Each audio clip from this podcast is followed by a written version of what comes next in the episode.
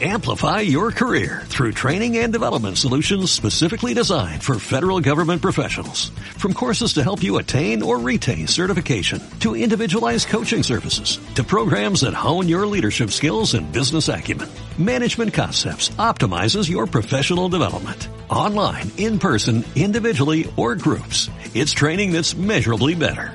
Learn more at managementconcepts.com. That's managementconcepts.com.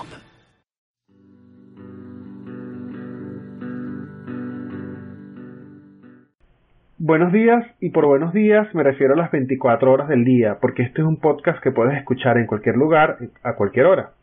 Este es el podcast de Trígono, un espacio sobre el cine, la tecnología, los videojuegos y todo aquello que forma parte de la cultura pop. Mi nombre es Juan Pablo Reques y escribo para Trígono acerca de cine y tecnología. Y me acompaña Carlos Corral, que es nuestro redactor de videojuegos. Hola Carlos, ¿cómo estás? Hola, buenas noches, saludos a todos. Hola, buenas noches. También nos acompaña Andrés Rodríguez, él es uno de nuestros fundadores y además es redactor de cine y tecnología. Hola Andrés. Buenos días. Buenos días, por buenos días de lo que mencionaste, ¿cómo están todos?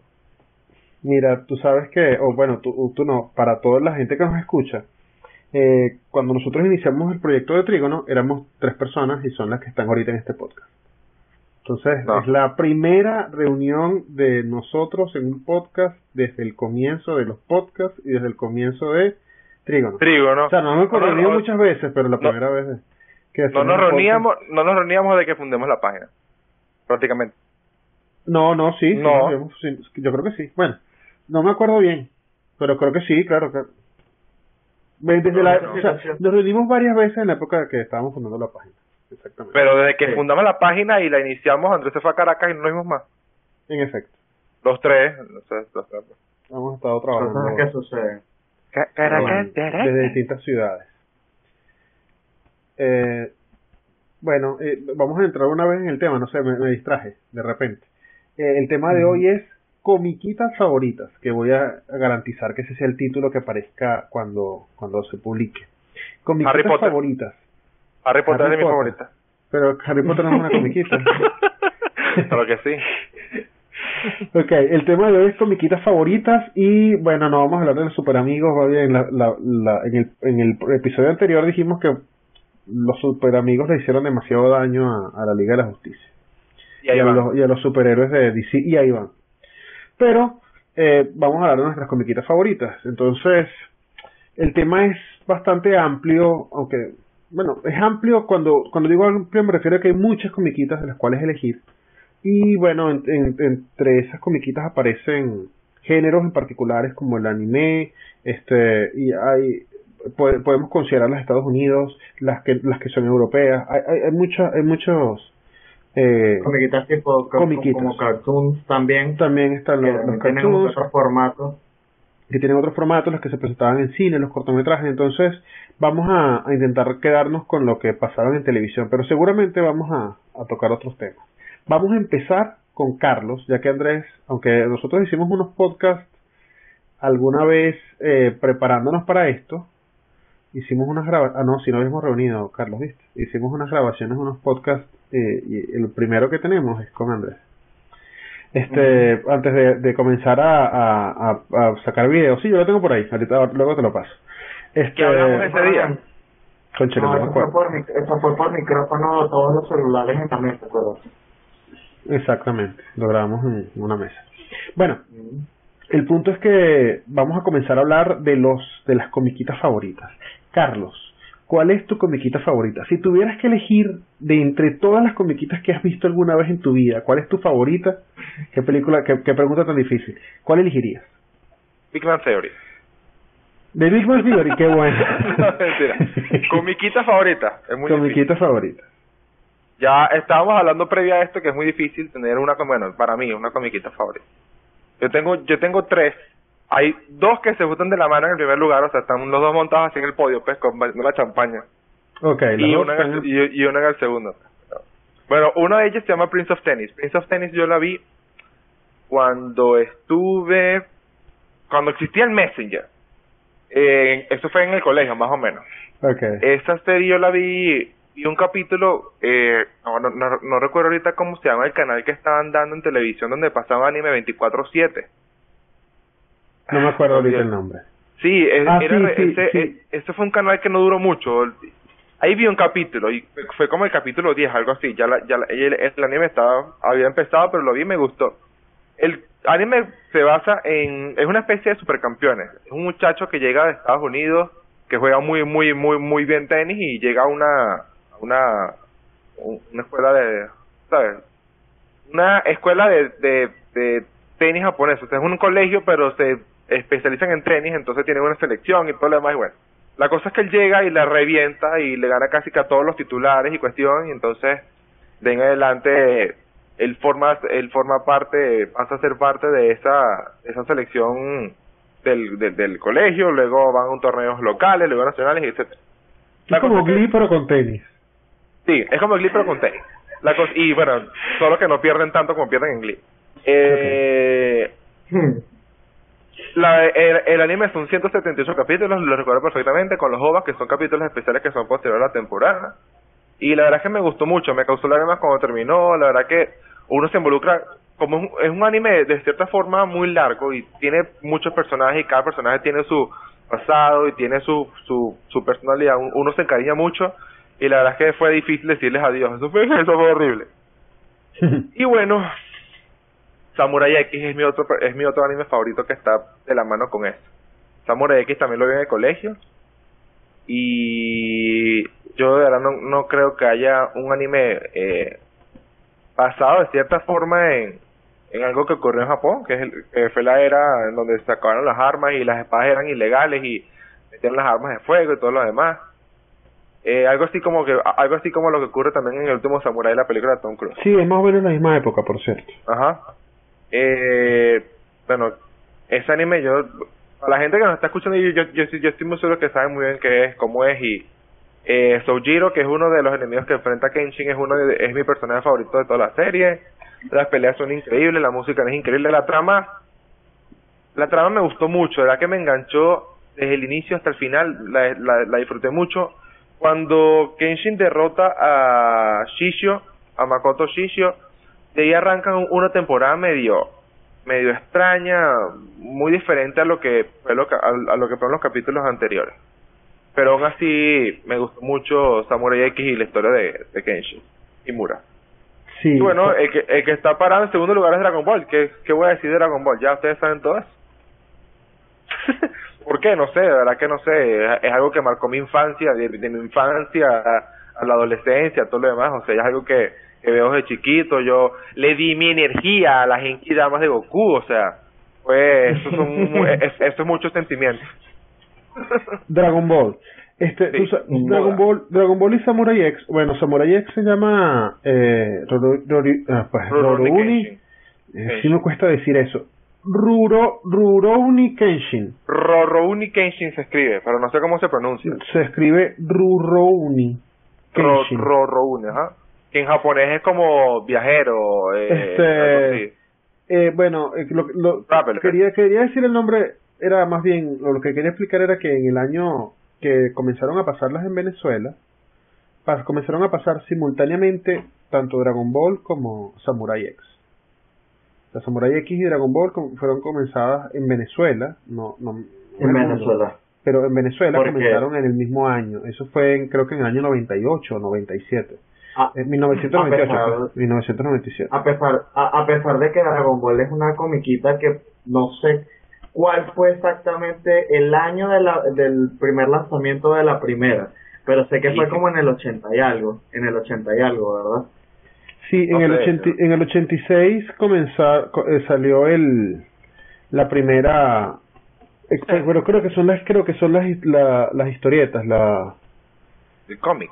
el cómic, creo, bueno, eso no sé, sí, el cómic, el manga, pues. creo que eso fue, no, en efecto, comenzó en el, en el 26 de febrero de 1986. Es que es viejo, es una, es una comiquita, sinceramente que es muy vieja y bueno, no sé cómo habrá sido el caso de Latinoamérica, pero en Venezuela eh, digamos que llegó como al finales de los 90, creo que Sí, digamos que en el 90, 98, 97 probablemente, no me acuerdo exactamente. Cuando pasaban Dragon Ball también daban Caballeros del Zodíaco, o sea, uno veía mucho No, televisión. Bueno, Caballeros del Zodíaco en realidad comenzó como dos años antes. Lo que pasa es que Caballeros del Zodíaco, Televen, que era el canal en Venezuela que lo transmitía, tomó a los Caballeros del. Zodíaco para transmitirlo una y otra y otra y otra y otra Sí. y otra y otra vez y le dio vueltas a esa serie, bueno, por, de, de todas las maneras posibles y la repitió, la repitió bastante. Entonces, Bueno, hay mucha gente, hay mucha gente que no le gustó Dragon Ball GT, que es la última temporada de Dragon Ball, a mí me encantó. Yo la disfruté completa, de verdad que nunca tuve Bueno, problemas con eso. Hay gente, tú sabes que hay gente que la vio, hay gente que la vio hasta hasta Dragon Ball Z porque hasta Dragon Ball Z fue, fue como que el creador original de Dragon Ball como que dejó de, de, de trabajar ahí, de publicar ahí, y de en adelante como que fue otra persona, es, es otra... que lo- es- es que yo no sé cuál es la diferencia entre Dragon Ball, la saga de Dragon Ball, luego Dragon Ball Z, que sí ya es muy extensa, y luego viene GT, pero yo no sé en qué parte encaja GT que no es exactamente de los mismos que hicieron Dragon Ball y Dragon Ball Z. Es que hay algo ahí que Sí. yo no, eh, es que no es lo mismo.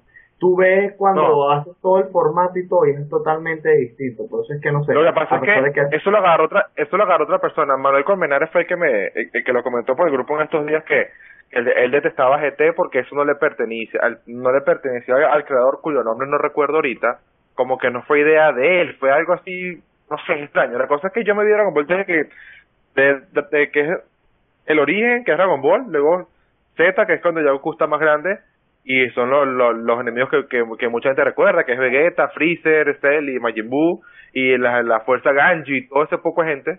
Y después viene GT, que en GT es las peleas uno eructa y destruye un planeta, básicamente. La fuerza no, lo que Pero no sé, es yo, que- yo, yo disfruté mucho eso, la verdad. Yo disfruté Lo mucho pasa- Dragon Ball.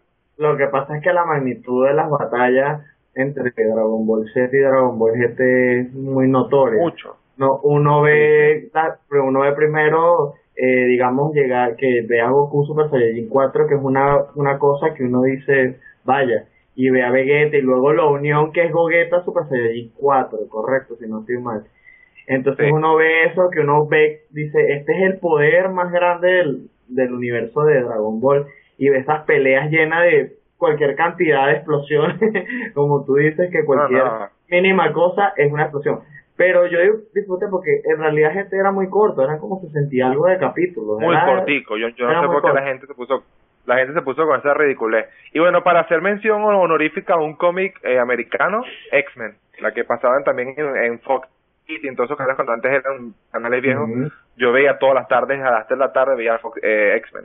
Fijo, fijo, fijo, fijo. No está en mis Eh. favoritas, pero puedo hacer un, eh, mención honorífica a un cómic americano, porque X-Men no es anime. Claro, este, pero tú sabes que yo hice mi investigación. A mí no me gusta Dragon Ball. O sea, yo soy de las pocas personas en esta vida que no le gusta ni Star Wars ni Dragon Ball. Ajá. Entonces, me gustó. A Relajado, mejor, pues. sí. O sea, ya, ya yo he explicado mi relación con Star Wars. Eh, Sí. Y Dragon Ball en realidad nunca me gustó, nunca me llamó la atención. Eh, yo pasé por una etapa en la que comencé a detestar el, el, el anime eh, por, por muchos motivos, eh, principalmente porque me estresa el ritmo, el mal ritmo, la lentitud. Yo lo he comentado, eso es un tema de gustos. Sí. Y bueno, los gustos son difíciles de, de, de cambiar. Eh, yo, de- estoy, eh, yo me siento más relacionado con la manera de narrar las historias de Occidente y en la manera de narrar las historias de, de Japón. Realmente ellos se toman mucho tiempo en, una, en un mundo interno y eso nunca me gustó. Pero yo hice igual mi investigación acerca de Dragon Ball, que yo entiendo el impacto, o sea, todo el mundo adora Dragon Ball, excepto yo. Eh, y Dragon Ball después de GT tuvo otra serie que se llamaba Dragon Ball ZK. Esa es la Pero- última. O sea, no, esa, o sea, esa, ahorita- esa es la penúltima. Pero- Ahorita hay otra que que empezó en Dragon junio. Ball Z Kai es Dragon Ball Z eh, remasterizado. hecho, sí, remasterizado. O sea, son escenas Pero- tomadas del Z, mejoradas, cambiaron nombres, perdón, cambiaron voces, eh, agregaron unas que otras cosas, pero fueron, no sé, los detalles, no sé qué tan... A mí no Pero me tienen, gustó. sé, tienen, a mí no me tienen diferentes números de episodios. Sí, y los episodios son diferentes a la serie original. Ahí Ah, agarran pero y meten se lo volvieron a hacer, Es como que es como que agarran y le quitan le quitan mucho de relleno a Dragon Ball Z y lo hacen más puntual, pero a mí no me gustó. Ah, ok, ya, ya entendí. Y hay otra, hay una nueva que está actualmente, que la están transmitiendo actualmente, que se llama Dragon Ball Super, que comenzó ahorita en junio de en julio de 2015. No, todavía, todavía, sí, todavía no, no, es que eso todavía no lo han doblado, así que no, yo no, no, no, no lo voy a ver en japonés y mucho menos en inglés. En inglés no me gusta para nada Dragon Ball. ¿No vieron? ¿no vieron? Dime, Andrés. Pero eh, el Dragon Ball nuevo es una continuación del Z. Porque eh, la, la saga del Z tenía a, ¿cuál fue el primer enemigo, Carlos? El primero fue Freezer. Freezer. No, no, pero no fue primero el llegar, la llegada de los Saiyajines, eso fue en Dragon Ball normal. No. Que fue cuando llegó Vegeta y llegó el Vegeta llega después de Freezer. Es que bueno, eh, Z eh, originalmente. No, no, no, no, no, no, Vegeta llega, Vegeta llegó, Vegeta llegó antes de Freezer, sí, sí, sí, sí. Exacto. Entonces está, está Freezer, está Cell y está Majin Buu. O sea que digamos que son los tres enemigos principales. Principales. ahora este Z, eh, Super, o como se llama porque no tenía tiempo de ver, es una continuación de eso. De hecho, hay cosas que prometen mucho esa serie que me ha llamado mucho la atención, pero no he tenido la oportunidad de ver, pero no sé qué más has investigado tú, Juan Pablo. ¿Qué has visto ahí que, que te haya llamado la atención o que tengas de, negativo para decir realmente? ¿De Dragon Ball Super? Sí. Mira, nada. O sea, como te digo, yo no conozco, yo conozco de manera bastante general y aproximada a los personajes, pero no puedo, yo no puedo diferenciar entre personajes de Dragon Ball. O sea, yo comencé a ver Dragon Ball y no me gustó la idea del niño que tenía cola y eso ya de una vez me molestó y aparte toda la, la, duración de de, es que yo nunca pude ver Dragon Ball en realidad y en ese momento yo veía yo veía Samurai X o sea no es que no es que no podía ver anime o sea yo, yo yo estaba viendo otros pero no podía ver Dragon Ball no me gustaba es que, ¿sabes que todo, todo el mundo siempre tenía una queja en particular que no sé si es que sea parte de eso, es que eh, Goku empezaba un Kamehameha y pasaban tres episodios para que él eh, una Kamehameha. O la liquidez, o sea que se, se tomaban hasta cuatro episodios para un desenlace que, no sé, pudo haber hecho sí, eso, eso, yo, yo me pregunto, ahorita que lo, que lo pienso, ¿cómo era Candy Candy? En Candy Candy no podía pasar eso. Nunca vi Candy Pero Candy Candy es un anime, está adaptado a un manga, este, pero yo yo no yo no me acuerdo, yo y eso hace muchos años, a lo mejor ni siquiera la vi, yo sé que la pasaban y sé que mi hermana la veía, pero este no me acuerdo cómo era la, la, estructura de los episodios, pero los episodios no podían tardarse tanto, tanto tiempo como se tardaba en, en Dragon Ball. Dragon Ball se tardaba cuatro o cinco episodios como los Caballeros del Zodíaco en hacer un solo ataque. O sea, la, la, la, la saga esta de los Caballeros del Zodíaco de las 12 casas, yo sé que mucha gente me debe estar odiando, los que me están escuchando me deben estar odiando por hablar mal de, de esta serie.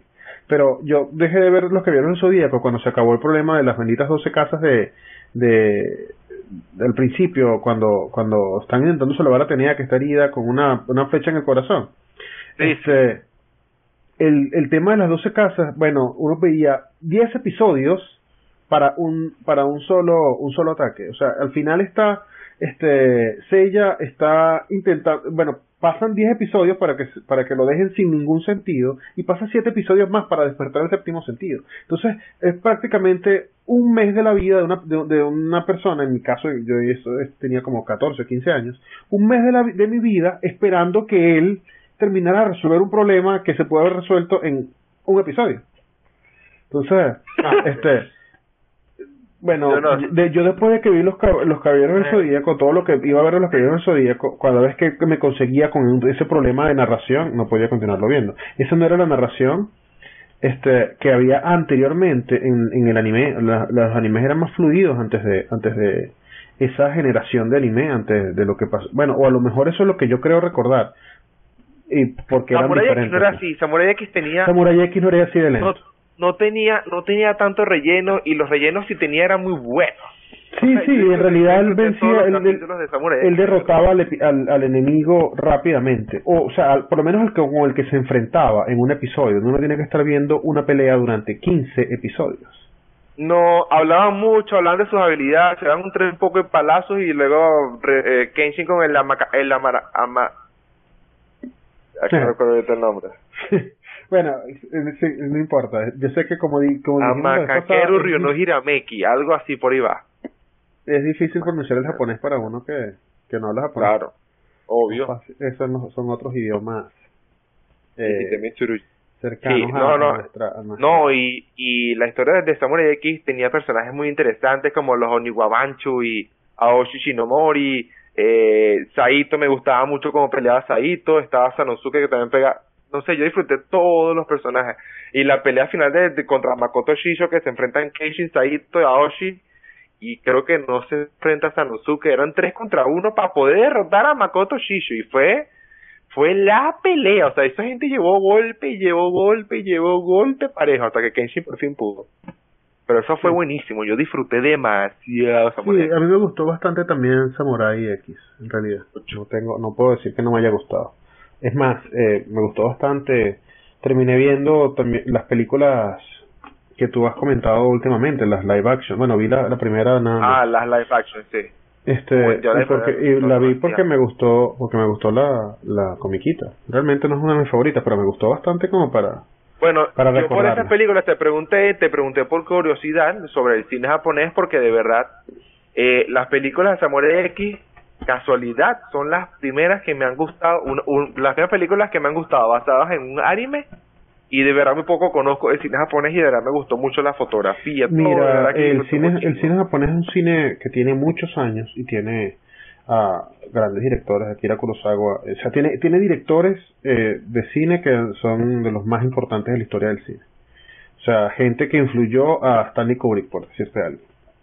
O sea, el cine japonés es... Lo que pasa es que lamentablemente eh, en, Occidente no todas las películas de cine japonés llegan rápidamente. El cine asiático en general le cuesta mucho llegar a, a al mundo occidental por lo menos a Venezuela.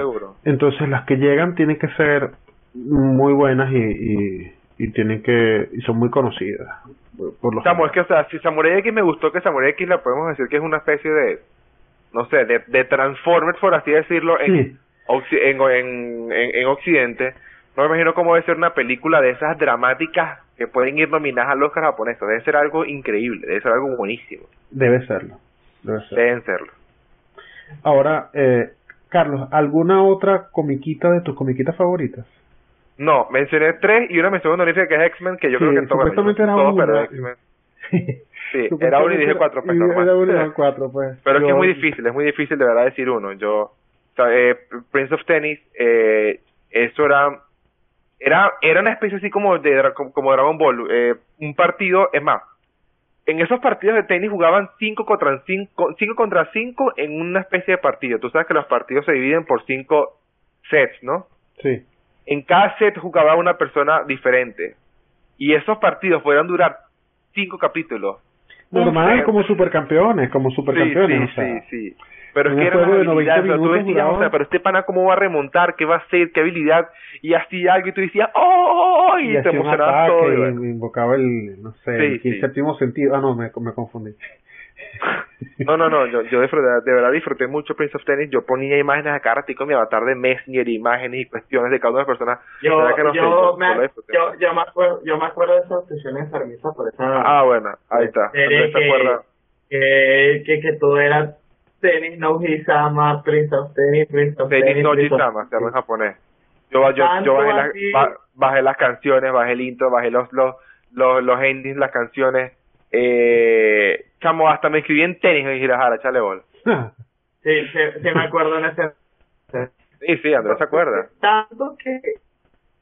Andrés, tenemos problemas técnicos. Sí. ¿Sabes? Y, y tu audio se escucha un poco entrecortado. No, sí, ya, ya te escucho otra vez.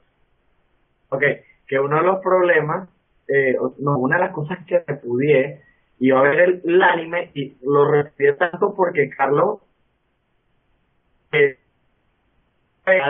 no puede ver. Y bueno, no me gustaba tanto el tema de los deportes en una comiquita, o no, simplemente no me llamó mucha atención. No, no, yo de verdad, yo les... Y, esa muy y los veía por YouTube y a veces no conseguía los enlaces, o sea, era horrible, era horrible, era horrible, era horrible. Yo, yo veo como la gente dice que algo es horrible. Tú sabes que cuando yo comencé a ver, eh, ¿cómo se llama? eh, Los Caballeros del Zodíaco, eh, no existe Internet. Sea, sí existía, sí, existía Internet, pero bueno, Internet tuvo que llegar a una etapa donde se, que se convirtiera en, en global, eso fue en el año 1994. Eh, bueno, Internet era, era un bien limitado, no existía YouTube. Y uno tenía que ver los episodios por televisión. Y cuando yo estaba viendo la, el recorrido de esto de las 12 casas, de los 12 signos, cuando iban como por el, por el signo número 10 al canal de televisión que pasaba Dragon Ball, se le ocurrió, perdón, eh, los caballeros del Zodíaco, se le ocurrió la idea de empezar otra vez. Entonces tú estás esperando a ver la pelea final de la serie y lo que hacen es que te echan 120 episodios hacia atrás. Bueno, eso pasaba mucho con, con, Prince, con Prince of Tennis, en el canal que yo, yo, te digo de anime. Y como que no hay forma de conseguirlo, que uno pueda comprarlo, uno para comprar el manga, nada. Dije nada, o sea, yo busqué por yo busqué por YouTube, encontré el primer capítulo y de ahí me guindé a ver los 178 capítulos, chamo, y pasaba hasta 15 días por capítulo, pegado, así viendo uno y otro y yo, ya ven, si así horrible. Si hubiera, si hubiera tenido YouTube en el momento en el que yo vi los caballeros del Zodíaco, hubiera sido mi vida completamente diferente. Claro, me imagino que eso, eso, eso fue muy, muy frustrante. Y también en esa misma época pasaban también eh, los, los X-Men y también hacían eso. O sea, hay una, hay una, hay una parte de X-Men que era con, con Apocalipsis, que por cierto creo que es la, la película que están haciendo ahora. Y este, tú estás viendo una secuencia de episodios y de repente, bueno, resetean la serie, le echan para atrás y hay que esperar. Mira, yo tengo algo que acotar con eso. Eh, era muy, muy mala experiencia en mi vida. Es, es increíble lo frustrante que era la manera en que los X-Men y Spider-Man cortaban los episodios. Era, eh, era, frustrante. No, no, no, es que, o sea, era una cosa así que eh, era como que si el capítulo no estuviese bien como bien planificado, no sé, llegaba el momento y entonces tú estás con, con, ¿sabes? En el momento de la acción, de la aventura, que pasa esto y aquello, y entonces de repente me acuerdo de algo claro cuando Spider-Man, eh, cuando Peter Parker eh, estaba peleando con The Punisher y resulta que se estaba convirtiendo, estaba mutando y le estaban, se estaba convirtiendo en araña. Y entonces eh, tú estabas viendo y de repente salía eso y como que, le empezó, eh, como que esa parte estaba empezando y de repente esta historia continuará. Y uno, no, pero ¿cómo es esto? Esto no es posible. Y los X-Men eran igualitos. Era, era como que 15, 20 minutos y eh, en el peor momento te lo cortaban. Como para y lo peor era que el día siguiente no pasaban en la continuación. Era horrible. Eso era, lo peor. Cuando el Internet cambió el mundo, realmente. ¿Y tú, Andrés? Cuéntame, ¿cuáles son tus comiquitas favoritas? ¿O cuál es tu comiquita favorita? Supuestamente era una, pero Carlos dijo cuatro. Dije, ajá, dije tres y una mención honorífica. ok. lo, que pasa, ah, yo estuve pensando acerca de qué comiquita podía elegir, que es bastante complicado ya que hay cartoons, hay, no sé, digamos que las comiquitas genéricas, eh, están los animes, aunque yo pienso que el anime a pesar de que el anime es una comiquita, pienso que el anime lo deberíamos haber puesto en otro tema, pero bueno, no importa. De todas maneras, es sí, es, es ah, me vas a negar lo mío. Me no, vas a negar lo mío. Me vas a negar lo mío, ¿qué has hecho? ¿Quién es justicia? Este, yo, yo elegí, digamos que, comiquitas que todavía están rodando, de hecho, eh, comiquitas, empezando por la primera, yo pienso que mi comiquita es que a veces pienso que no es una comiquita, pero es una comiquita. No, no, no sé. es una comiquita. Pero si dices el nombre, todo el mundo te va a entender. ok, ya va. Preparado es, es software. De pronto, alguna gente no considera que es una comiquita, pero eso es una comiquita. Que es incorrecta es otra cosa totalmente distinta y que el contenido es no apto para niños también. A pesar de que yo la, yo la vi de niño ya que la serie creo que es como es del 97, de hecho. Ah, no, la serie ya, ya, sabemos por qué Andrés creció así, es normal. pues. este, em, para, para empezar con South Park, South Park eh, una, es una comiquita que tiene temporadas que hasta el sol de hoy todavía siguen, eh, sí, o sea, hay nuevos capítulos. Hay nuevos capítulos y, lo que a mí me o sea, que a mí me gusta, o bueno, para los que no saben de qué trata realmente Sopar, eh, yo creo que Sopar no tiene... o sea, yo pienso que es más que todo, a lo que he visto en los últimos episodios, es que se adapta a la situación mundial, sea de farándula, sea política, sea controversial, sea cualquier cosa que uno se imagina que pueda parecer cosa que sea mala, buena o, prohibida de decir, salen sopa. Y, sí, porque es que eh, hablan de homosexualidad, hablan de, de problemas de, cualquier pedofilia, de, cualquier cosa. Es que, hasta, hasta se mete con los artistas y sus creencias locas como la de Tom Cruise, etcétera, o sea. Hay cosas muy hay cosas muy resaltantes en South Park. Eh, por lo menos cuando salió South Park eh, Stick of the Truth, el juego que salió, ese juego fue buenísimo porque yo eh, como conozco la serie, obviamente detallé todas las cosas en todas las casas de la de, de cómo es que se llama de todo el pueblo. Por ejemplo tú te vas a al cuarto de la mamá y ves desde dildo a cosas que no deberían estar ahí, pero están, vas para el cuarto de Stan y está Tom Cruise encerrado, o sea, hay todos los detalles reflejados en la serie o en la comiquita están ahí. A mí me parece que a, mí, yo porque soy muy, eh, a mí me gusta la, la controversia, por eso es que me fascina tanto la, la comiquita y cómo se enfoca en todos los aspectos cuando la cuestión del internet que, que supuestamente nos estaban espiando a todos sale reflejado, sale, sale cualquier cantidad de temas pero lo hacen de una manera muy chistosa y yo de verdad lo disfruto. Que no es para todo el mundo. Ajá, sí. Este, es una, es, una, es una comiquita americana.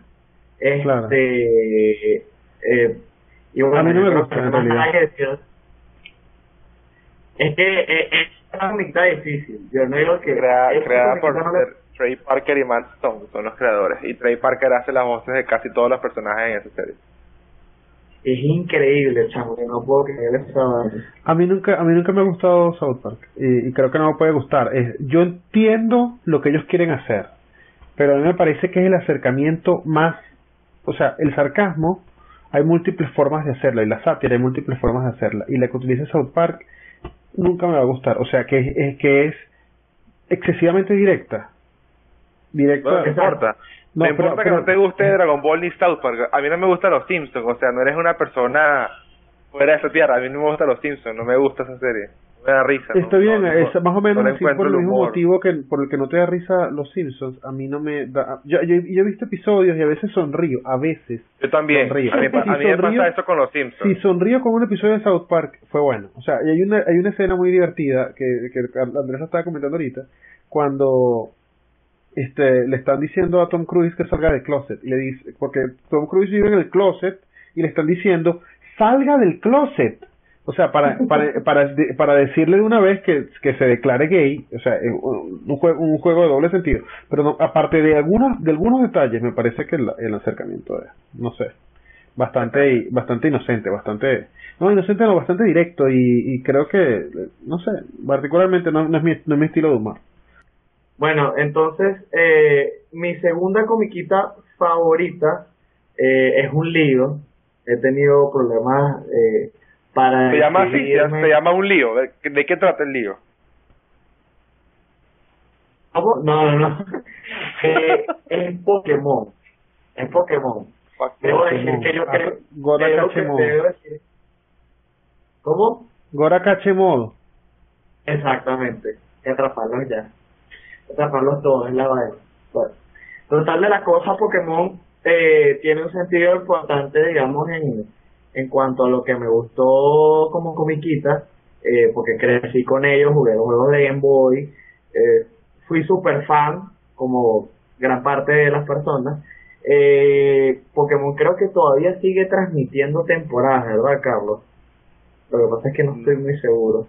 No estoy seguro. Oye, yo, es que, es que sacaron unas sagas y sagas y luego más sagas y eran demasiadas temporadas, sinceramente.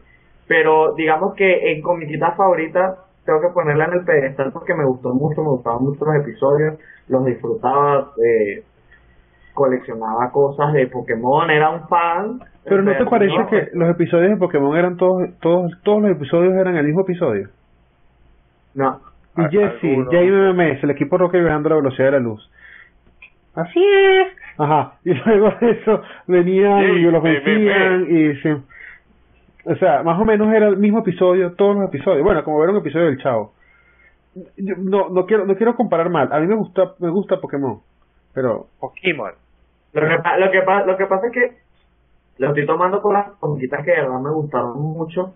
claro, no las claro. tomo como que las que me las que me gustan hoy en día porque sinceramente hoy en día no veo comiquitas no porque eh, eh, sea muy maduro para eso no nada que ver sino que simplemente ¡Ay, no sí! tampoco- no no no estoy diciendo eso sino que tengo otras cosas que ver y hacer entonces no digamos que no me puedo dar más pero Pokémon fue muy importante la disfruté mucho eh, eh, vi las vi varias películas creo que como hasta alguna o hasta no recuerdo qué fue cuál fue la última que vi pero que fue la tercera total de la cosa eh, disfruté bastante Pokémon a pesar de que bueno pueda parecer repetitivo por el hecho del equipo Rocket el la Rocket, pero bueno. eh, sí. Pero bueno y la frustración de que Ash dejaba los mejores Pokémon por los sentimientos y porque pertenecían a un lugar y bueno esa frustración creo que la no solo la tenía yo sino que la tenía todo el mundo porque el tipo quería ser el mejor del mundo maestro Pokémon y dejaba los No, él quería 500 ser el más amigable del mundo, el, el más humilde del mundo, el más el más buena onda, bueno, dejando dejando lo mejor de, de, lo- de lo mejor, poniendo el sentimiento de él, por na- na- na. Eh, eh, sí. Pero digamos que en el camino se perdieron esas cosas. Pero bueno, eh, nombré software, eh, nombré Pokémon. Eh, la tercera me cuesta porque tengo, tengo, que era una comiquita que la vi un poquito ya más de, ¿Cuál? un poquito Sí. de, o sea, más, Invasor, Invasor Sim, la Invasor pasaban en. Nickelodeon. Sí, pero era una comiquita como, eh, eh, era una, ¿sabes? Ese marciano verdecito que tenía un robocito que, ¡ah! era, era como, era como annoying y, se fue la vida. Nada. Este, ajá, era como un, un, ro- un robot pequeño molesto, era una comiquita bastante rara. Tengo los padrinos mágicos, que la disfruté también, que no sé si- Mágico. Bueno, Carlos, bueno. Carlos, mientras Andrés se reconecta al video, Ajá. este, Los Padrinos Mágicos tiene como 15 temporadas. O sea, a lo mejor estoy exagerando. pero es que no es mi estilo, No. ya de verdad, eso Y es algo muy yo moderno y no es mi todavía veo de- Los Padrinos Mágicos. ya, No, yo ya no. me pueden ver. Ya, Sí, ya sí, me pueden ver. sí, estás, estás en línea. Y nosotros seguimos aquí. Bueno, este, los padrinos mágicos, Invasor Sin y tengo también pensando Yu-Gi-Oh! y Dead Note. Lo que Ah, viste, pasa ya es van que yo seis. creo- Ah, sí, sí, Ya sí. No, no, no, no, lo que pasa es que estoy decidiendo el tercer puesto, pero tengo sentimientos encontrados y no sé qué decidir. Entonces creo, creo que voy a elegir Yu-Gi-Oh! otra. No, no. Yu-Gi-Oh! ¿Por qué? Porque eh, si, te, si te das cuenta, eh, para mí las comiquitas tuvieron, además de la historia y lo que compone a la comiquita, eh, eh, ah, hubo algo que como que fue importante en mi vida en ese momento y por eso me gustaron tanto. Este, otra cosa Yu-Gi-Oh! Yo era súper fan del juego de cartas, muchísimo, era medio enfermo, sinceramente y disfrutaba cada episodio con una emoción que no, no tenía comparación.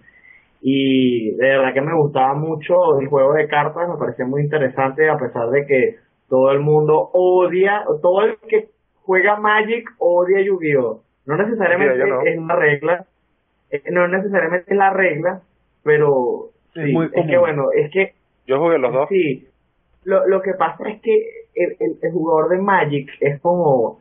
eh, es que no sé cómo poner un ejemplo. cualquier cualquier otro juego que se parezca parece como una copia y es como una ofensa que te intenten copiar a tu juego. Eh, eh, eh, es que es como de, como diría, además que no es Magic, es, es tu mainstream. O sea, es que no vale la pena, no tiene el mismo fundamento. Magic es que si es Más complejo, complicado, más lo otro, complicado, que- sí. Es como que Venezuela es cara que lo demás después es monte. No, Ajá. no, no, yo no estoy de acuerdo con eso, pero bueno. Yo tampoco opino lo mismo. Este, pero yo lo disfruté mucho porque jugué, jugué el juego de niño bastante, vi las comiquitas y me gustaba y cada vez que veía un nuevo, una nueva carta, una nueva parte de la serie lo disfruté demasiado. No, es una comiquita no tan vieja, es como de principio del 2000 y algo, creo, si mal no recuerdo. Sí. Más o menos. de, los finales de los 90.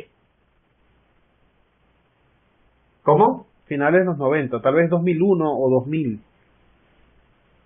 Es que, es que creo que es inicio del 2000, no creo que sea finales de los 90, me suena muy bien, no estoy muy seguro. El Por los problemas que tenemos de internet en este podcast, no voy a hacer la investigación. Ok, es decir, perfecto. para que los, los, este escuchos sepan que no voy a investigar. Bueno, sí, finalice la investigación. Bueno, esas son mis tres comiquitas. Yo pienso que Sopar, Pokémon y Yu-Gi-Oh tuvieron cosas importantes que las disfruté en cada momento. O sea, yo pienso que, cada comiquita tuvo un espacio de tiempo el cual disfruté y que me, digamos que me impactó más hasta el día de hoy que hace que me guste más. Por ejemplo, Sopar, que hasta el día de hoy salen episodios y de vez en cuando veo uno que otro, que esa es la única comiquita que sigo viendo, creo. Eh, o no la seguí viendo, pero obviamente fue una de mis favoritas y Yu-Gi-Oh! ahora me pongo a pensar, Pokémon y Yu-Gi-Oh! serían considerados anime. Sí. Y ambos empezaron en anime, eh, eh, en manga y fueron convertidos en animación. Pero anime es el nombre genérico que se le da a la animación que viene de Japón. Elma, exacto.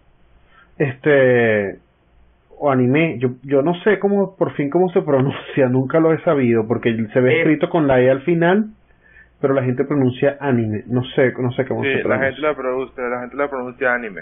Y lo, y se escribe con un acento en la E al final, anime. Bueno, es como, es como Pokémon y tiene acento en la E y Pokémon. Pues, sí. y la gente dice Pokémon, entonces ahí está un ejemplo.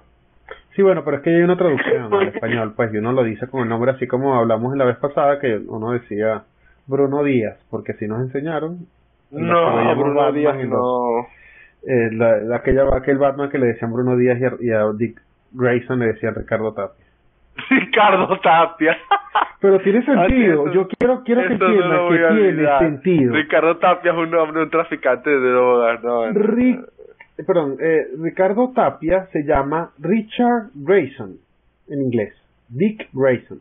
La traducción de Richard es Ricardo y Grayson significa la piedra que se coloca en un ataúd, en una tumba, que es, una, por otro nombre, tapia.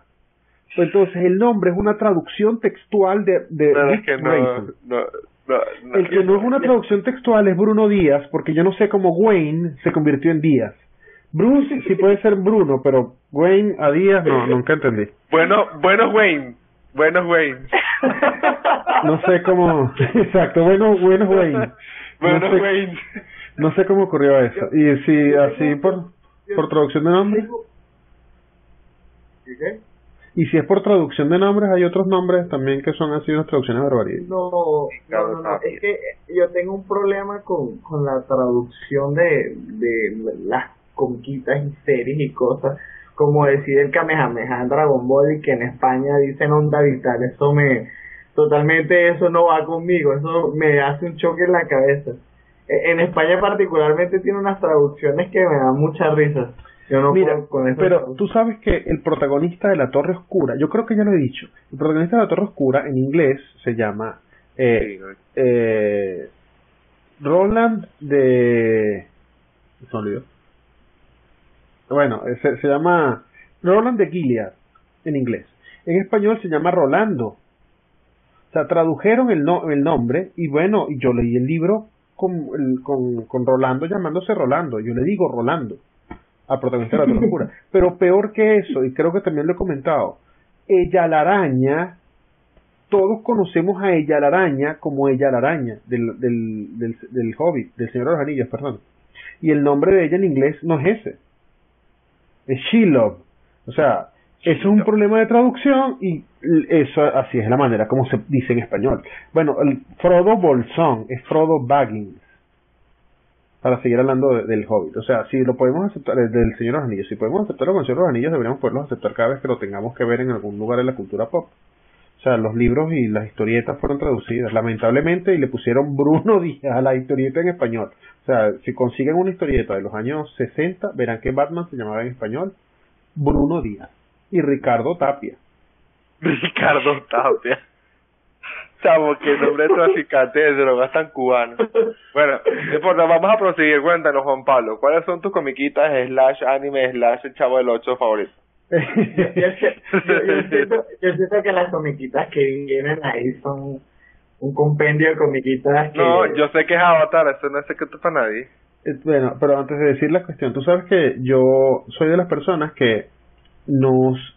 O sea, si me gustaba cuando era niño, y lo volví a ver cuando era adulto y no me gustó cuando era adulto, ya me dejó de gustar cuando era niño. O sea, yo entiendo que en algún momento fue, fueron, hubo comiquitas que eran importantes para mí por la edad que yo tenía, pero mi visión de cómo debo, de cómo debo analizarlas, bueno, ha, crecido. Pues es decir, no, no voy a decir que una comiquita, porque ella ha sido mi, mi favorita cuando la vi y era niño, significa que todavía la voy a considerar como mi comiquita favorita. ¿Me entienden? O sea, eh, sí, sí, tú vas al pasado y luego las al presente.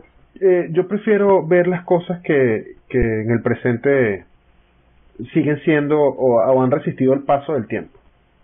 Entonces, de verdad que con lo que me voy a quedar son con comiquitas del presente. O sea, del presente o del pasado muy remoto. Porque cuando era niño me gustaban los Thundercats, pero los Thundercats no soportan ningún tipo, no soportan ningún tipo de, de análisis. O sea, los capítulos de Thundercats, así como te dije, Yu-Gi-Oh, eh, perdón, de Pokémon, todos los episodios eran el mismo episodio.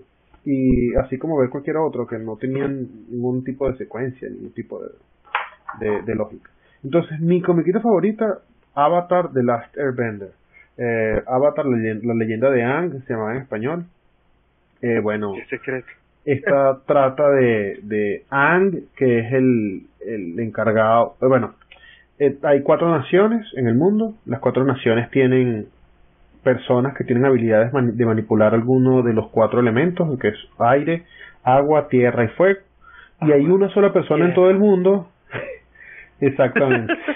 Hay una sola persona en todo el mundo que puede controlar todos los elementos. Él es el avatar y su función es mantener el equilibrio en, en, en, las cuatro naciones. Eh, bueno, y Ang, Ang tiene que tiene tiene que después de haberse perdido durante 100 años, tiene la tarea imposible de traerle equilibrio al mundo cuando una de las naciones se ha hecho la más poderosa de todas las naciones del, del mundo. Me encanta esa comiquita. Eh, es una es como anime, pero americano. Es como un intento de hacer de hacer anime americano eh, es más bien una serie, una historia que está contenida en tres temporadas nada más, son, son 61 episodios, no, no hay todo, toda la historia, este, es como una, una serie relativamente corta y con, con poco, con poco, y cortan hasta que se, que, que vuelve, que se, que se, que se activa, entonces tengo que interrumpir para que Cortana no, epa, pero en serio, y entonces, Cordano, tú respetas a él. Pero no digas no, no, no nombres que se activa.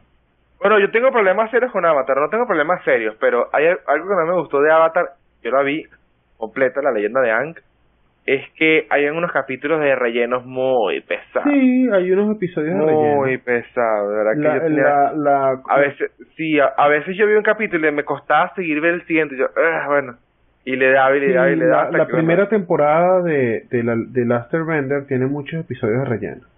Sí, Después de que uno pasa la primera temporada, esos episodios comienzan a, a desaparecer. Hay unos, hay, todavía hay de relleno en la segunda temporada, pero prácticamente no hay oportunidad para colocar en la segunda temporada episodios de relleno, porque eh, el complot que se está armando es complicado. Y, y no hay espacio para tener relleno en la segunda temporada. Y en la tercera temporada es imposible. O sea, la tercera temporada está dividida en dos partes, en dos ataques y esos dos ataques este no te dan no te dan espacio para, para meter relleno. Pero sí la primera temporada fue lenta en realidad. Ah, si uno logra superarlo pero es así como Breaking Bad pues claro sin querer comparar a, a Ang que es una serie animada para niños con Breaking Bad pero que las primeras temporadas no fueron tan buenas como las últimas aunque uno recuerda toda la serie como muy buena la primera temporada no está ni, no es ni la sombra de lo que lo que terminó convirtiéndose Breaking Bad. Lo mismo ocurrió con Avatar, o sea, ellos ellos tomaron entendieron lo que estaban haciendo o cómo lo estaban haciendo, tenían la, la idea completa desde el principio, pero entendieron cómo iban a, hacer la estructura de la segunda temporada después de haber hecho la primera. Entonces, eso me pareció interesante. Esa serie la transmitieron en 2005 a 2008. Tú, eso le hicieron una secuela. La secuela no es una de mis series favoritas, pero pero la vi con la vi con fruición porque era, interesante ver la reencarnación de Ang. El avatar reencarna cada, cada vez que muere. era interesante. Pero la segunda comiquita se llama Young Justice, que es una una forma de la Liga de la Justicia juvenil. No es que es los super amigos. Dije, dije de entrada que íbamos a hablar de los super amigos. Pero no es, de, no es los super amigos. Esta es una serie eh, de Warner eh, que trata de Superboy. Superboy es un clon de Superman. Eh, está Dick Grayson, por cierto, que, que ya lo nombramos hace un instante. Está Dick Grayson, que es Robin. Está, bueno, Miss Martian, que es la sobrina de Martian Manhunter. Eh, bueno, está Qualab, que es un, creo que es sobrino o ahijado de, de Aquaman. Hay varias, hay varias, hay varios, este, versiones jóvenes y adolescentes de los superhéroes de la Liga de la Justicia y ellos hacen esas misiones que la Liga de la Justicia no puede atacar porque la Liga de la Justicia, o sea, cada vez que aparece Superman, él es una superestrella en el mundo y no hay posibilidad de que él pueda tomar esas, estas misiones que son más pequeñas. Entonces, ellos, y, o que son más ocultas, pues ellos se encargan de hacer estas misiones que tienen un, impacto tal vez más pequeño. La serie tuvo nada más dos temporadas, me pareció muy, muy profunda, entretenida, es bastante adolescente, pero no tiene los dramas adolescentes del, romance de que este se enamoró de aquella y aquella tiene novio, eso aparece, pero ese no es el, argumento de la serie, sino como una, una persona tiene que aprender a, luchar contra ciertos eh, a, tomar las responsabilidades que, que corresponde ser ser adulto. Y otra vez Andrés se ha desconectado pero ya está volviendo su imagen. Eh, y por último la vamos a decir que la mención honorífica es Futurama. Futurama es, sería como como como South Park para Andrés. Futurama no es una serie para niños, es una serie que intenta hacer sátira de la ciencia ficción y del mundo en general. No es como los Simpsons, a mí los Simpsons realmente me parecen divertidos y tiene, tienen muy buenos momentos en el pasado, pero Futurama es una serie de ciencia ficción muy entretenida, me encanta, o sea, lamentablemente Futurama fue cancelada en múltiples ocasiones porque fue una serie que que nunca logró tener la audiencia que ellos hubieran esperado y bueno, fue cancelada en 2013. Pero la serie me parece que tiene todo, que no tiene ninguno de los defectos que tienen los Simpsons. Turama ha, hecho ha hecho cosas que después me he enterado que son primero tenían una obsesión por, por mostrar la ciencia de verdad y convertirla en chiste. Entonces, hace poco estaba viendo un video en YouTube vamos a decir, logró el Nazar, que no me acuerdo quién fue el autor, que hablaba de la entropía y de la forma como el universo va a terminar. Y decía que llegó, hay un momento en que el universo se acaba todo el movimiento y quedan las partículas detenidas y no hay más, no hay más, no hay más incremento de entropía, pero que puede ocurrir un incremento de entropía, eh, eh, ¿cómo se llama? Eh, cuando ocurre naturalmente y sin esperarlo, en un lugar del universo y eso generaría un nuevo Big Bang. Entonces el, universo estaría constantemente creándose, llegando a su muerte y volviendo a empezar. Resulta que hubo un episodio de Futurama donde ellos viajan en el tiempo y ven la muerte del universo. Porque el profesor Farnsworth siempre hace cosas como para, para poner en duda o para cuestionar todas las paradojas de la física de la ciencia y él hace una máquina del tiempo y para evitar los problemas de viajar al pasado, la máquina del tiempo solamente puede ir hacia el futuro. Entonces, por un accidente quedan atrapados en la máquina y deciden ver qué ocurriría cuando el universo se destruye y el universo llega hasta su muerte y vuelve a arrancar el Big Bang y entonces siguen hacia adelante y regresan en como el universo está, está condenado según ese episodio a volver a repetir lo que ya ocurrió, ellos regresan al presente, pero en, en la siguiente línea de tiempo. Y otra vez tienen el mismo accidente en la máquina y tienen que volver a dar otra vuelta, a ver otra vez el universo destruirse y volver a empezar. O sea, la, e, esa idea, en, que en efecto me pareció un chiste, resulta que es una de las ideas que está contemplada del fin del universo y, del, y del ciclo del, de funcionamiento del universo. O sea, ellos hicieron de eso un chiste y eso, eso es una de las cosas que me parece mucho más interesantes de esa serie respecto a las demás. Ninguna otra serie ha intentado ponerse, o por lo menos de comiquitas, ha intentado mostrar o describir esas cosas. Eh, no sabía, no, sabía que eh, Futurama tenía tanta profundidad en cuanto a. Mm, increíble, pero todas estas cosas son chistes. Es decir, no, no, tú lo estás viendo y tú estás viendo un chiste pero resulta que los escritores están pendientes de, utilizar argumentos de física y de matemática profundas para contar un chiste. Eh, y me parece increíble. O sea, por, eso es por mencionarte algunos de los de los de los episodios, porque en todos los episodios hay un, ah, hicieron un episodio que aparece en todos lados como como uno de los iconos de Futurama, donde eh, el, profesor Farnsworth hace una manera de intercambiar las mentes de dos personas. Y resulta que la máquina no funcionaba si las mismas dos personas se sentaban en la, en la, en la, enfrente de la máquina. O sea, si yo intercambio la mente con, con Andrés, luego Andrés, el cuerpo de Andrés y el cuerpo mío no pueden volverse a sentar para intercambiar las, mentes. Entonces, uno de los, de los guionistas hizo una demostración que con, y demostró cuánta era la cantidad de personas necesaria para poder hacer el intercambio de mentes y que cada quien quedara en su propio cuerpo sin hacer ningún, ningún, ninguna repetición. O sea, ellos se llevaron el problema de hacer un teorema y demostrarlo únicamente para hacer un episodio, o sea, para hacer un chiste de un episodio una situación de un episodio. Eso es alguna de las cosas. Tienen un lenguaje oculto que aparece en, la, en las paredes, este, eh, en los episodios. O sea, ellos, ellos de verdad hicieron ese episodio para divertirse con conciencia. Entonces, hay, una de las cosas, muchas de las cosas que uno ve son muy interesantes. Por ejemplo, Bender es, se supone que yo debería estar hablando más de, de Avatar que de, que de Futurama, porque Futurama era como mi, mi, mención honorífica. mi mención honorífica. Pero bueno, Bender, para justificar que él es, que él es mediocre en un episodio, él, eh, en Estados Unidos asocian o han asociado culturalmente a los latinos con una forma de mediocridad. Entonces, para justificar que él está mal hecho, Bender en un, en un episodio dice que él es mexicano y él se llama Bender Bendin Rodríguez. Eso es otro de los chistes de Futurama.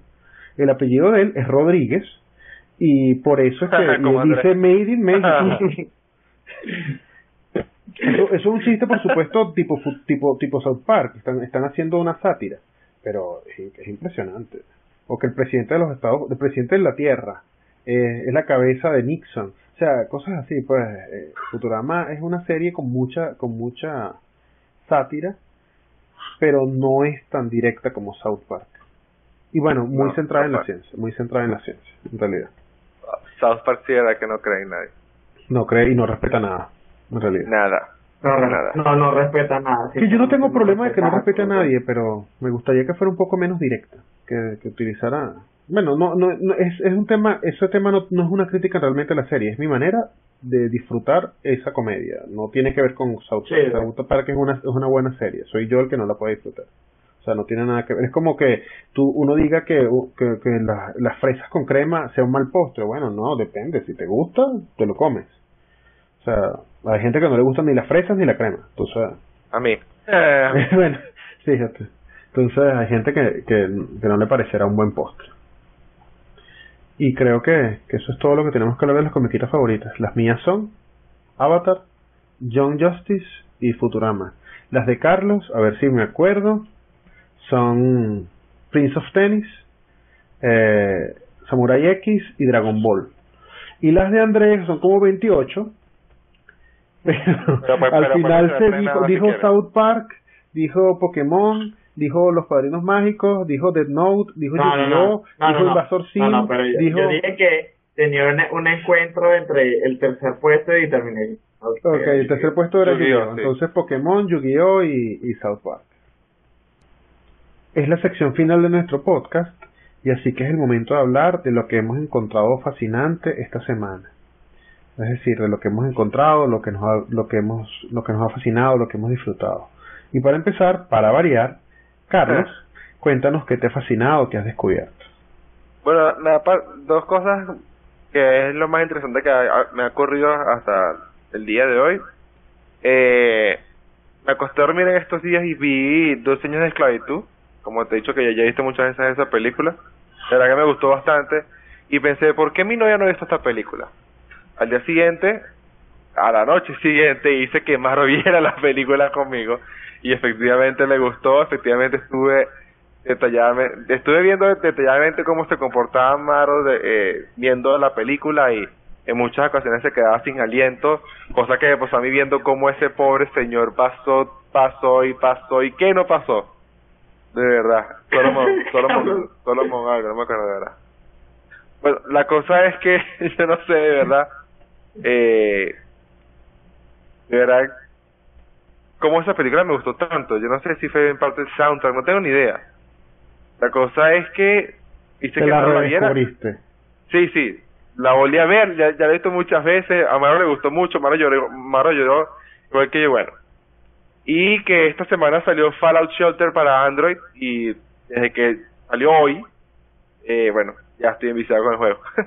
Eso es lo más interesante que me ha ocurrido. Y a ver, Andrés, cuéntanos qué has descubierto tú esta semana. Bueno, esta semana algo interesante que, no sé, que me, me tomó como por sorpresa que lo estábamos discutiendo el otro día, era que fui a ver eh, Misión Imposible, Rogue Nation, y eh, a pesar de que la película, eh, eh, pero el budget de esta película sobre 10 millones de dólares que la anterior que fue Fantasma, correcto. Exacto. Este, y, y me parece que es muy vistoso, o uno creería que la otra película es mucho más costosa.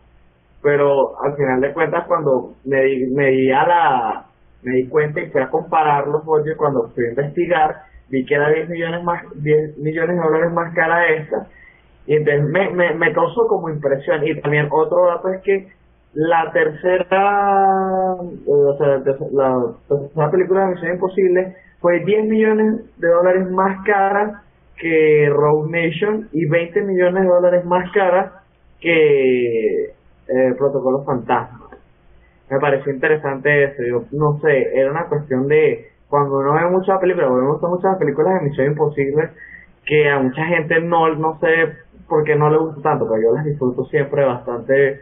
Eh, o sea, me, me encanta mucho, me gusta mucho cómo actúa Tom Cruise en estas películas. El, el humor de esta película fue bastante interesante, a pesar de todo. ¿Cuál, cuál sería tu película favorita de Misión Imposible? Es Te toca elegir una. Tienes que decir la Eh, favorita. Es que no sé, porque la 3 a mí me gustó. Porque yo creo que voy- tendría que decir que fue Protocolo Fantasma.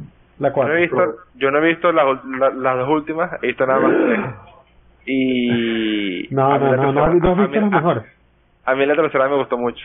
Sí, sí, es muy buena, pero no has visto, no, no has visto lo que viene. pues. No, no Tienes es que lo verlo, es importante. Pero puedes ver la, la, la nueva sin haber visto la anterior. Bueno, y cine. cuéntanos, Juan Pablo, para ti, ¿qué fue lo más interesante de esta semana? Para mí, ¿qué fue lo más interesante esta semana? Vi, gracias por preguntar por primera No vez. te quería preguntar, en no te quería preguntar, pero bueno, episodios para que, no, para que no te sintieras mal, le, le decía hacerlo. Eh, bueno, eh, vi esta semana una película de Amy Schumer, Schumer que se llama Ajá. Trainwreck. Esa chica es un desastre, se llama en español. Bueno, Amy Schumer pareciera como si fuera guionista de South Park, pero ella tiene un- un- una mejor manera de acercarse a las cosas. ¿no? Es bastante sarcástica, ella escribió el guion de la película, ella es la protagonista. Me encanta la manera como ella eh, decidió tomar la historia parecerá como que estoy enlazando dos películas que no tienen mucho que ver, pero ella tiene, ella es una, una comediante estadounidense que hace, que hace stand-up y lo hace frecuentemente. Y bueno, ahorita tiene su show de televisión. Eh, ella hizo toda esta película alrededor de una de sus rutinas de, de stand-up. O sea, uno puede identificar inclusive los chistes que he escuchado de ella en el stand-up. Pero no hace los mismos chistes, o sea, modifica los chistes para que no sean exactamente igual a, a su rutina. La película es una comedia romántica, pero es muy sarcástica, es muy divertida.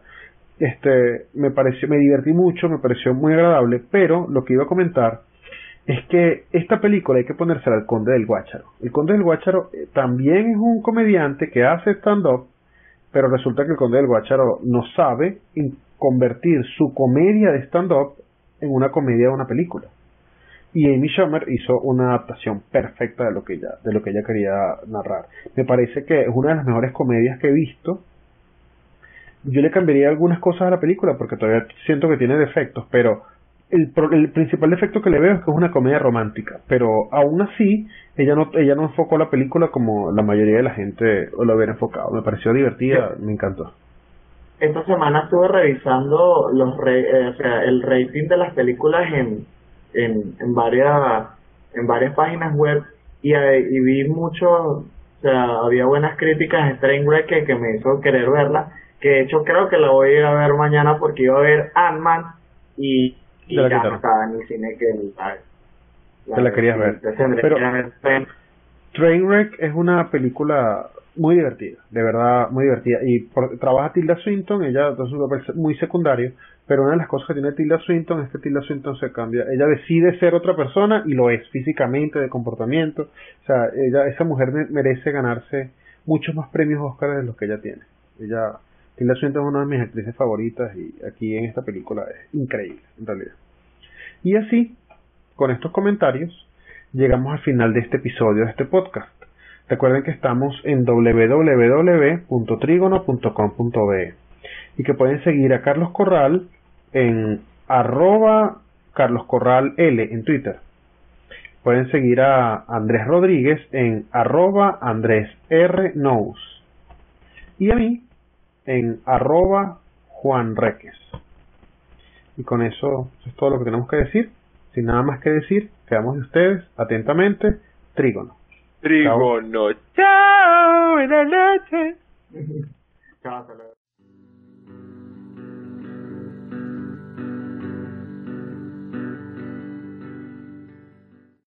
Amplify your career through training and development solutions specifically designed for federal government professionals. From courses to help you attain or retain certification, to individualized coaching services, to programs that hone your leadership skills and business acumen, Management Concepts optimizes your professional development. Online, in person, individually, or groups. It's training that's measurably better. Learn more at managementconcepts.com. That's managementconcepts.com.